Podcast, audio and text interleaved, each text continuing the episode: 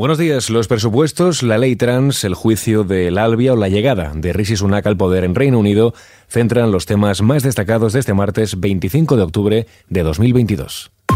ISFM Noticias con Jorge Quiroga. Hablamos en primer lugar sobre los presupuestos. La AIREF presenta hoy un informe sobre las cuentas del Estado para las administraciones públicas en 2023. Una comunicación que se produce después de que la presidenta de la institución, Cristina Herrero, dijera en el Congreso que las cuentas del Estado han nacido viciadas y con importantes carencias.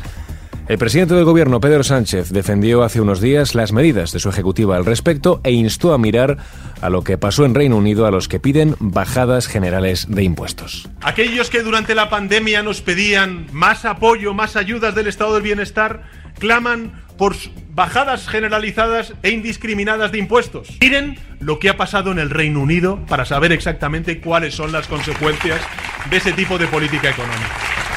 Y precisamente Reino Unido es hoy noticia. El rey Carlos III mantendrá una audiencia con el nuevo líder del Partido Conservador, Rishi Sunak, en la que le encargará la formación de un nuevo gobierno. La todavía jefa del Ejecutivo, Liz Truss, reunirá este martes a su gabinete antes de ofrecer una declaración frente a las puertas de su residencia y partir hacia el Palacio de Buckingham, donde comunicará al monarca su dimisión. Mientras los laboristas denuncian la coronación de Sunak y reclaman elecciones generales, Sunak aboga por la estabilidad y la unidad. Ahora necesitamos estabilidad y unidad y haré que sea mi máxima prioridad unir a nuestro partido y a nuestro país porque esa es la única forma en la que superaremos los desafíos que enfrentamos para construir un futuro mejor y más próspero para nuestros hijos y nietos. Prometo que los serviré con integridad y humildad y trabajaré día tras día para cumplir con el pueblo británico. I will work day in, day out to deliver for the British people. A la espera de que Sunak dé a conocer los nombres que conformarán su gabinete, acapara la atención la cartera de finanzas ocupada, recordemos, por Hunt desde hace tan solo 10 días. En su corta estancia al frente de las finanzas, el ministro ha dado marcha atrás a gran parte del plan fiscal impulsado por Truss, que provocó, recordemos, una tormenta financiera en los mercados y acabó empujando a la primera ministra a su dimisión.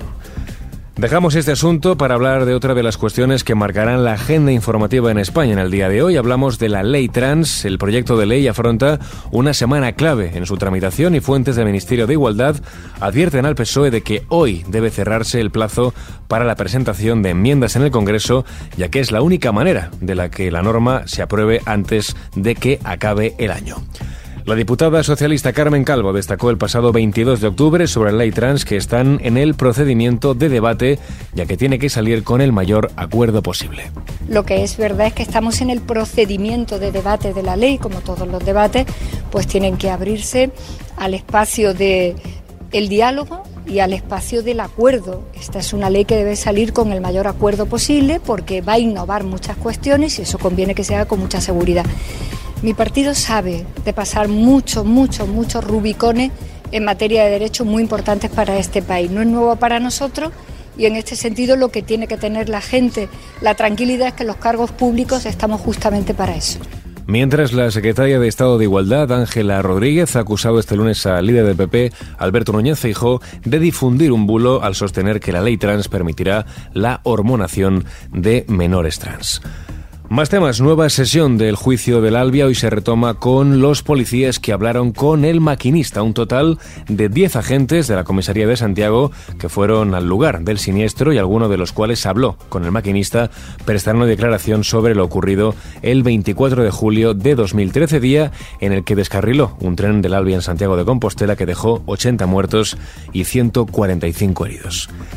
Al margen de este asunto, el precio de la luz baja este martes casi un 3%, llegará hasta los 106,66 euros el megavatio hora. Será más cara entre las 9 y las 10 de la noche, cuando llegará a los 153,32 euros, y más barata entre las 5 y las 7 de la mañana, con un total de 78,6. De esta forma se cumplen ya seis días consecutivos sin la aplicación de la excepción ibérica. Y terminamos este repaso informativo con un documental sobre la vida de Ed Sheeran.